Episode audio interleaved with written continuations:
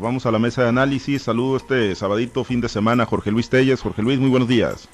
Sí, muy buenos días, Pablo César. Buenos días a Francisco Chiquete, Osvaldo y al señor. Y buenos días a todos ustedes. Gracias, Chiquete. Te saludo con gusto. Muy buenos días.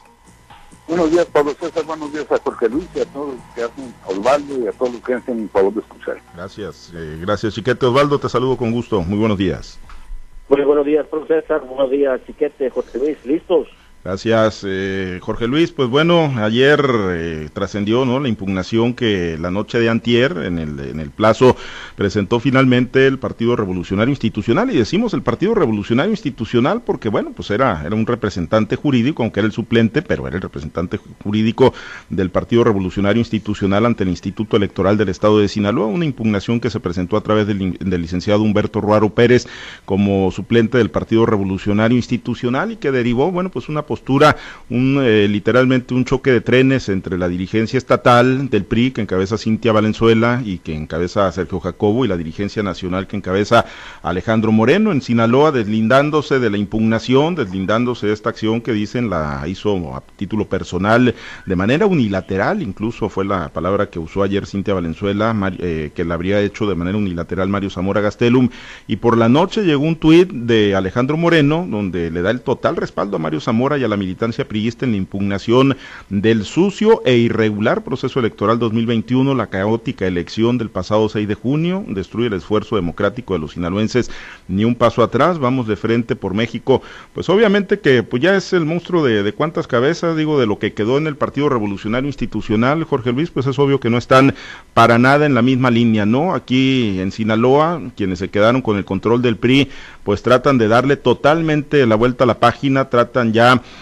de pues empezar de cero, de hacer como que no pasó nada. Digo, les pasó un tren por encima, indudablemente, más de 620 mil votos para Rubén Rocha Moya, así lo confirman, pero sí hubo algunos actos y sí hubo una serie de, de irregularidades que se presentaron y que en el priismo de Sinaloa, pues pareciera, o por lo menos en la dirigencia, ya no las quieren ver, y en el nacional, pues sí se está impulsando la narrativa e, y una impugnación. Jorge Luis, pues ¿qué, ¿qué te pareció esto que ocurrió ayer, este choque frontal entre las dos dirigencias, la nacional y la estatal?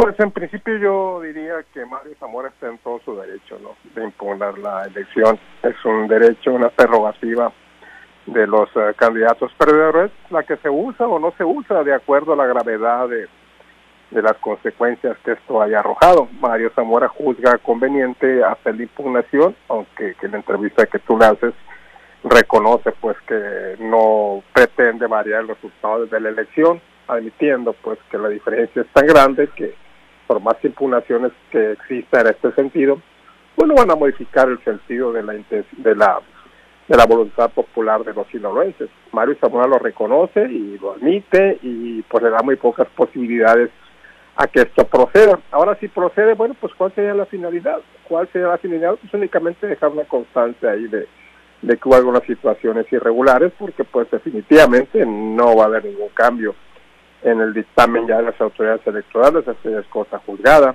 una votación aplastante a favor de Rubén Rocha Moya, que no deja lugar a dudas, por más que hayan sido los incidentes que se dieron.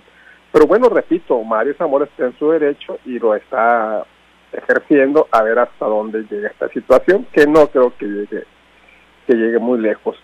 Es una situación inédita. Yo recuerdo que cuando Jesús Vizcarra perdió la elección ante Mario López Valdés, inmediatamente dijo, yo dejo a mi partido la decisión de impugnar o no el proceso, cuando hay una diferencia de 6, 7 puntos porcentuales aproximadamente, yo dejo esta decisión en manos de mi partido, yo no impugno, yo no hago nada, yo ya me voy, si el partido quiere impugnar, bueno, pues que impugne. Aquí en este caso, pues, eh, este, esto es un, verdaderamente es un un crack entre el Comité Ejecutivo Nacional y el Comité Directivo Estatal. Nunca se había visto, ¿no? Normalmente el partido, el PRI, siempre está alineado a los designios que vienen de arriba, los que vienen de la Ciudad de México. Y esto, pues, es una situación muy, por empezar, muy extraña, ¿no? Que la nueva dirigencia del Comité Estatal del PRI, está Cintia Valenzuela, pero donde irremediablemente llegará a Sergio Jacobo en unas semanas más, pues que se deslinde, ¿no? Que desconozca este esta impugnación que hace María López Valdés y la que hace el Comité Ejecutivo Nacional. Es muy extraño, ah, quizás hasta sorprendente, y motivo de un tema que va a durar muchos días todavía, por dónde viene, obviamente de esta decisión, de esta conferencia de prensa que del Comité Estatal del PRI. Pues no está ajeno el gobernador Quino Rascopele, para nada que está ajeno, porque pues, él, es el que tiene el mando en el partido, como se acostumbra en los gobiernos priistas y también los gobiernos panistas y de otros partidos. El que tiene el mando es el gobernador en turno. Entonces, para nada es ajeno. Conociendo la institucionalidad de Sergio Jacobo Gutiérrez, claro que no fue una conferencia de la que el gobernador no haya estado ajeno. ¿Qué es lo que quieren? Bueno, pues ya llevar la fiesta en paz, ¿no? Pues ya nos pegaron una pela, pues ya, pues, pues ¿qué otra nos queda? Resignarnos, esperar que vengan tiempos mejores, esto no va a proceder, pero no deja de ser una situación interesante que a mi juicio no va a ir más allá, las aguas pronto se van a calmar, Mario Zamora admite los resultados que no son, que le son adversos, y bueno, se concentra en el Senado de la República, pero sí se advierte pues un fraccionamiento muy, muy duro entre el Comité Ejecutivo Nacional y el Comité Directivo Estatal del PRI, que apenas está, empieza su proceso de renovación o después de la paliza del domingo 6 de, de junio. Yo creo que, bueno, y coincido contigo, y, yo creo que a nadie nos cae la menor duda que, que, no va a cambiar el resultado de la elección, ¿no? La fuerza de los votos de 620 mil, más de 620 mil sinaloenses que, que, fueron a votar por el doctor Rubén Rocha Moya, ahí están y le da pues una gran legitimidad, chiquete, pero eh, también eh, el hecho de que así de contundente haya sido la victoria de, del doctor Rubén Rocha Moya eh, es motivo como para que se le dé la vuelta a la página, como para que de un plumazo quieran borrar desde la dirigencia estatal del PRI lo que sí ocurrió, lo que sí se observó, lo que sí padecieron y sufrieron víctimas de agresiones directas de parte de criminales que salieron con toda impunidad y a plena luz del día el domingo 6 de junio a reventar casillas, a levantar eh, activistas del Partido Revolucionario Institucional, a amedrentar funcionarios de casilla. O sea, amerita, es motivo el que 625 mil eh, sinaloenses hayan votado por una fuerza política como para decir de lo otro, no pasó nada, ni lo vimos, ni nos queremos acordar, ni merece un recurso de impugnación, chiquete? Yo creo que está mal la dirigencia local del PRI. Efectivamente, Rubén Rocha es el próximo gobernador de Sinaloa, es el gobernador en tránsito ya a ejercer ese, ese puesto que le dio la, la sociedad. Pero sí hay un antecedente muy grave muy lamentable que debe ser evidenciado, que debe ser registrado, no solamente por los intereses de los priistas, sino también por intereses de la sociedad y del propio gobierno que va a empezar. Yo me decepcioné algo oyendo a Rocha Moya decir que ofenden a la sociedad, a los votantes, porque ellos mismos también lo comentaron. De su lado hubo quienes se quejaron de acciones de los grupos del del narco o el crimen organizado este presionando para que no para que no ganaran. Yo creo que todo mundo debe hacer evidente lo que pasó. Deben debemos hacer como sociedad un recuento de todos estos daños y sobre todo buscar que no se naturalicen. No es novedad por supuesto ya hubo en otras elecciones otras expresiones muy evidentes de la intromisión de estos grupos pero no se había llegado a este extremo, a esta, a esta apertura a, los ojos de la sociedad. Incluso en algunos pueblos sí se había hecho, pero no con este desfachatez. Así que yo creo que es un asunto que está pendiente de solucionar, de ventilar. En ese sentido es positivo que, que Mario Zamora haya interpuesto esta, esta impugnación. Efectivamente no va a ningún lado, él mismo reconoce que no tiene elementos jurídicos como para hacer un argumento de peso en contra del resultado electoral. Pero sí creo que debiéramos ver con preocupación esto que ocurrió y debiéramos tratar de, de, enderezar. ¿Qué pasa entre el PRI nacional y el PRI local? El PRI nacional tiene una agenda, está endureciendo, ya sea para vender carros amor a la hora en que López Obrador haga efectivo eso de los va a ocupar, como se dice en argot de los barrios. Ah, y, el PRI local lo que está queriendo es que pues ya no hayan olas porque de todos modos ya perdimos, ya la gente nos va a criticar porque no supimos eh, entender o asimilar la derrota. Yo creo que eh, hay una, una lógica muy localista en ese sentido. La, la, la gente, sobre todo la gente que votó por Rocha, va a decir, oye, pues, ¿qué más quieren? Pero en cambio están pensando sobre en eso y no en los periodistas que fueron afectados, en los cuadros, en los ciudadanos que, que, que fueron víctimas de todo este tipo de cosas. No solo el amedrentamiento, sino como ya se ha narrado infinidad de veces, las acciones directas, la coacción, las amenazas, las vías de hecho. Entonces ahí el PRI empieza a pagar los estertores de la, de la decadencia y, seguramente va a pasar un rato antes que concilien los eh, puntos de vista de, la, del centro y, los puntos de vista del PRI local.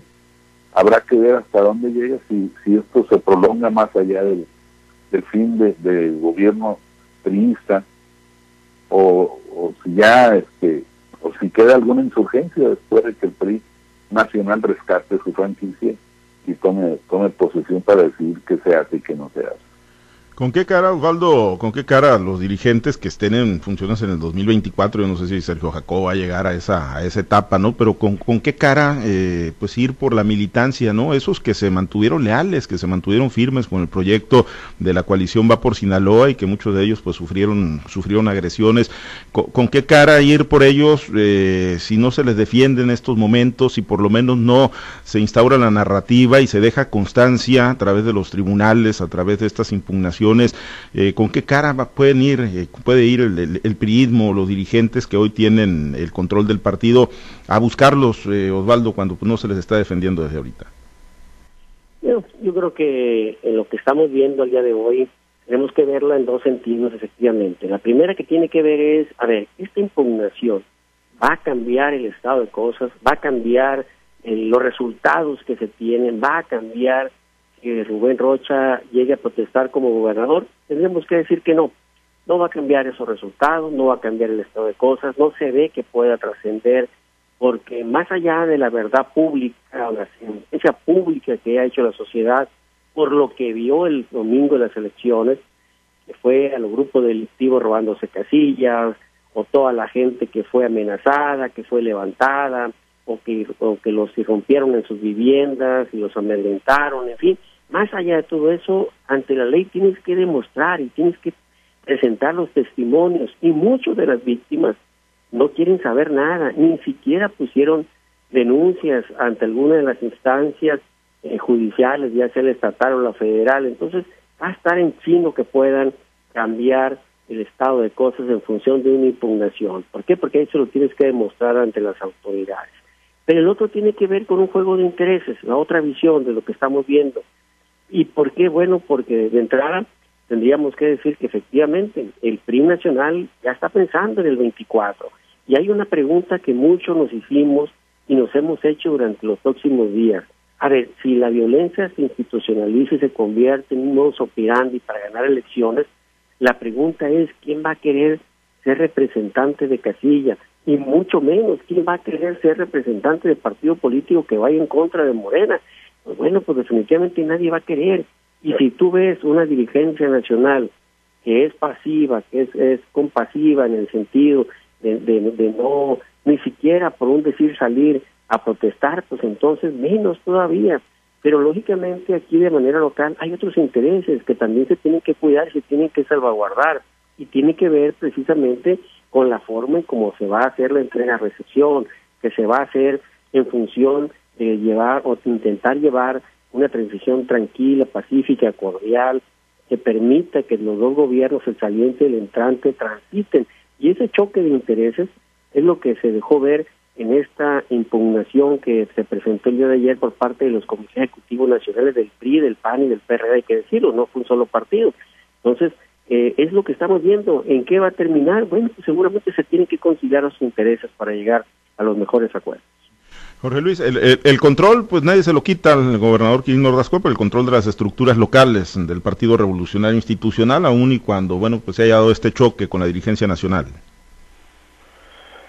No, no, no creo, yo creo que no. Yo creo que él va a mantener el control este hasta el día último de su mandato. De hecho, pues ya está dando una muestra de que él tiene el control con la designación del Sergio Jacobo como secretario general, que va en camino a ser presidente, como la designación de, de Ricardo Madrid como coordinador de la Diputación Prista en la Cámara de Diputados, pues da una clara muestra de que él tiene el control. Evidentemente el gobernador tampoco quiere, tampoco quiere problemas.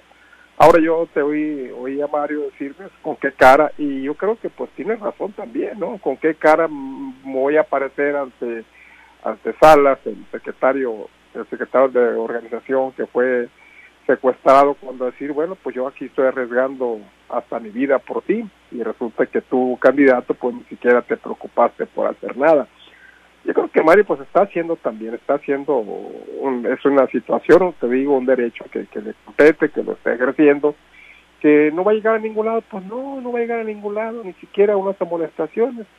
También, por pues, mucho la razón a Francisco Chiquete con lo que dice, los hechos ahí estuvieron, los hechos no se pueden negar, y si bien antes eran parte exclusiva de poblados serranos, rancherías muy alejadas de digámoslo así, de la civilización, por resulta que esa mancha se viene extendiendo hacia los centros urbanos como Culiacán, como Mochis, como Guasave, otras ciudades donde se dieron este, esta serie de hechos violentos que quizás no hayan influido en el resultado del gobernador, pero a lo mejor sí tuvieron alguna incidencia en algunas elecciones para presidentes municipales donde la donde el, donde la diferencia pues es, es cerrada incluso, bueno, pues eh, cuando Lupita vive en Badiraguato le secuestran a su hermano, eh, ella iba adelante en, adelante en los conteos. Inclusive por mucho tiempo, casi durante toda la noche fue adelante en el conteo del PREP en la presidencia municipal de Badiraguato. Al amanecer, cuando vimos de nuevo el PREP, pues ya la habían bajado, ¿no? Ya, ya había, el, los candidatos de Morena había asumido ya la, el mando de la elección y pues yo creo que así hubo casos, igual, igualmente el candidato del PRI a la presidencia municipal de Ahome estuvo un buen rato arriba, arriba en los conteos. Y al amanecer, bueno, pues ya era, ya era otra historia. Entonces, a lo mejor la elección para gobernador no seguramente no, no incide en nada, pero sí hubo incidencias, ¿eh? de, que, de que inciden en algunas elecciones municipales, no hay ninguna duda. Nabolato, por ejemplo, se define con menos de 100 votos en contra del candidato del PRI. Entonces habría que ver esos casos que no son aislados, que son derivación directa de lo que pasó. Entonces te digo, Mario Zamora está en su derecho de impugnar, tiene razón cuando dice con qué cara voy yo a buscar a mis representantes cuando fueron vejados de esa, de esa manera. Pero pues bueno, no hay nada que hacer, quizás bajo este argumento se, en este argumento se siente la, la dirigencia la dirigencia estatal del PRI, omitiendo, ignorando el procedimiento que hace el Comité Ejecutivo Nacional. El gobernador Quino Raz también lo que quiere es una transición tranquila y bueno, pues que ya lo deje ya su casa en paz una vez que termine su sexenio y dejar atrás este sexenio de Quirino, marcado que ha sido una pesadilla para Quirino, dos derrotas electorales, pandemias, eh, crisis, austeridad y quién sabe cuántas cosas más. Yo creo que Quirino ya lo que quiere es irse a descansar tranquilo a su casa a partir del día primero de noviembre. Eh, chiquete, y, bueno, eh, obviamente Sinaloa, este, esto que ocurrió en Sinaloa, pues forma parte, ¿no? Como una de las piezas en la narrativa que traen los dirigentes nacionales de los partidos, tanto Alejandro Moreno del PRI, Marco Cortés del PAN, Jesús Zambrano del PRD, ¿no? De que fue una narcolección, de que en varios puntos del país, Sinaloa, San Luis Potosí, Sonora, Michoacán, el, narcotráfico, lo, el crimen organizado operó para, para el partido, ¿no? del presidente López Obrador. Es una narrativa a la que le están dando ellos o están intentando darle mucha fuerza, Chiquete, y obviamente pues ocupan, ¿no? Que, que Sinaloa esté en ese tren también. Sí, por supuesto, que además eh, cuando dices en el centro Sinaloa en manos del narco, pues la gente te lo compra inmediatamente, no se ponen a discutir ni nada de eso. Existen muchos antecedentes que nos ponen esa etiqueta y que pues ahí es utilizada por, por el propósito de, de, de estos partidos, de estos dirigentes de partidos. En efecto, se trata de una estrategia nacional de mediano plazo, se busca pues no dejar de tan, tan facilita la, la victoria territorial que obtuvo Morena y que prácticamente todos estados, todos esos estados que mencionas, hubo efectivamente antecedentes de operaciones muy similares a las que vivimos acá en, en Sinaloa. Eh, no sé eh, qué capacidad tengan para sostener esta versión, esta narrativa que todos vimos, pero que a nadie nos consta porque finalmente no tenemos una un acta circunstanciada, un acta notarial, una un encuentro de, responsables y de víctimas, pero que ahí está. Bueno, el problema de esta de este recurso es que se va desgastando y, lo, más grave es que se va naturalizando en, en el en el ámbito nacional termina llegando, termina por llegar el momento en que se y son estados en manos del narco ¿qué otra cosa se podía esperar? y entonces se deja a estas sociedades en, una circunstancia muy difícil en la que seguramente las próximas elecciones y las siguientes y todos aquellos a los que los dejen llegar pues van a hacer con, con comportamientos similares porque ya encontró el narco, el poder del crimen organizado, una, una manera de incidir en la vida pública y de proteger sus propios intereses. Al final hasta una felicitación se llevaron de parte del presidente. Los muchachos se portaron bien, dijo.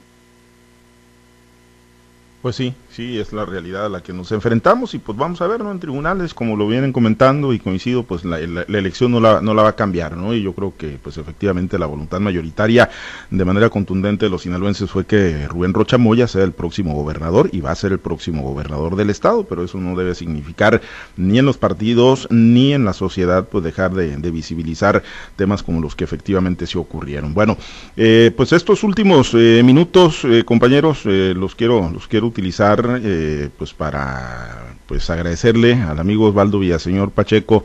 Nos ha hecho partícipe de que hay eh, proyectos personales en el horizonte y hoy cierra el ciclo en esta mesa de análisis aquí en Noticieros Altavoz. Osvaldo, pues antes que nada agradecerte. En lo personal, yo siempre te he considerado un maestro, hemos venido transitando juntos desde hace varias décadas en diversos proyectos periodísticos y bueno, pues yo puedo jactarme que si de alguien he aprendido algo es de Osvaldo Villaseñor Pacheco en el diario de los Mochis, en el periódico Noroeste y en varias trincheras en las que nos hemos encontrado y seguro estoy de que nos seguiremos encontrando.